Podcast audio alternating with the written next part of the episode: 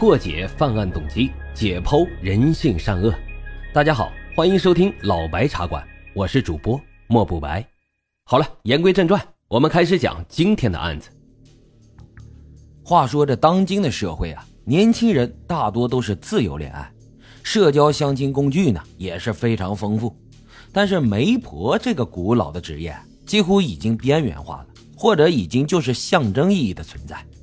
但是其中啊，有一种媒婆却似乎隐约浮现在阴暗的角落里，人们都称她为鬼媒婆。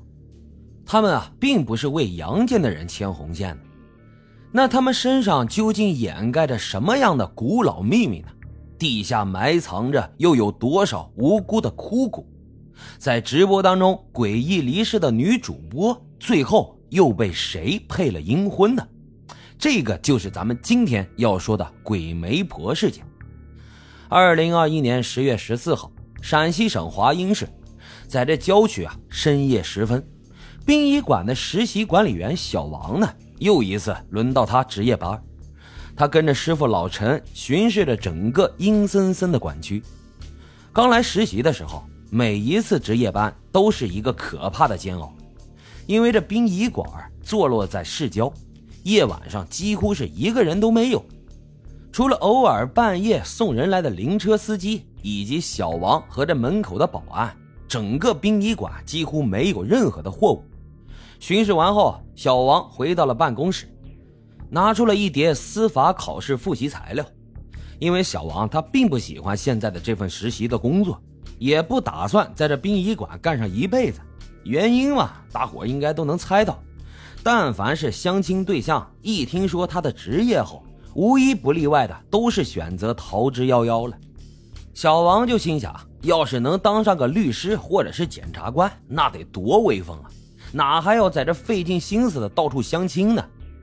但是看着眼前这一叠厚厚的复习材料，想想过段时间就要考试了，他揉了揉脑袋，果断掏出手机就刷起了抖音。大家好，我是小猫。这可能是我最后一次给大家发短视频了。最近啊，我是真的绷不住了。小王看的这个主播呢，名字叫做罗小猫。这小猫长得甜美可爱，日常呢总是分享一些搞笑逗逼或者是充满着活力的小视频。但是这一次，在屏幕里的他脸色很是不好，眼神呢也是毫无生气，手里拿着一个矿泉水瓶，里面装着一些不明的黑褐色液体。小王是中途才加入的直播，所以他不知道这里面究竟装的是什么东西。刚想在弹幕里面问一下，就发现评论区被恶意的刷屏了。哎呀，笑死了！你快点喝吧，瓶子里的不会是尿吧？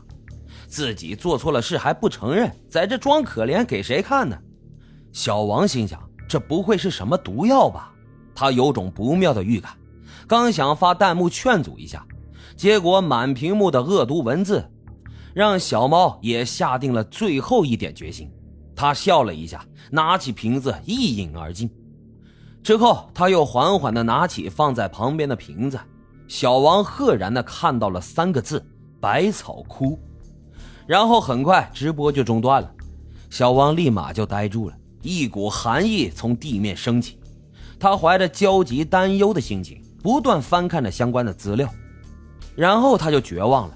如果真的是百草枯的话，那小猫指定是没得救了。老陈不知道什么时候出现在小王的背后，只听他重重的叹了一口气。这么多年，他已经见惯了这些英年早逝的年轻人。哎，这丫头啊，估计啊肯定是被盯上了。小王不解的问：“什么是被盯上了？”老陈回答说：“那就是鬼媒婆呗。”小王听到这三个字，不由自主的头皮就发麻。果不其然，第二天一大早，他就收到了女主播抢救无效身亡的消息。虽然实习这么久，小王看过不少的离世者，多少也有些麻木了。但这么一个鲜活的生命就这样在自己的眼前消失，还是第一次。他越发觉得生命的可贵，不应该浪费时间了。于是他又继续努力的用功。并且啊，顺利的通过了司法考试。转眼啊，这实习的日子可就没几天了。但有一个疑问始终盘在他的心里：陈师傅那天晚上说的鬼媒婆到底是怎么一回事呢？又是一个值夜班，小王带着疑问就找到了师傅老陈。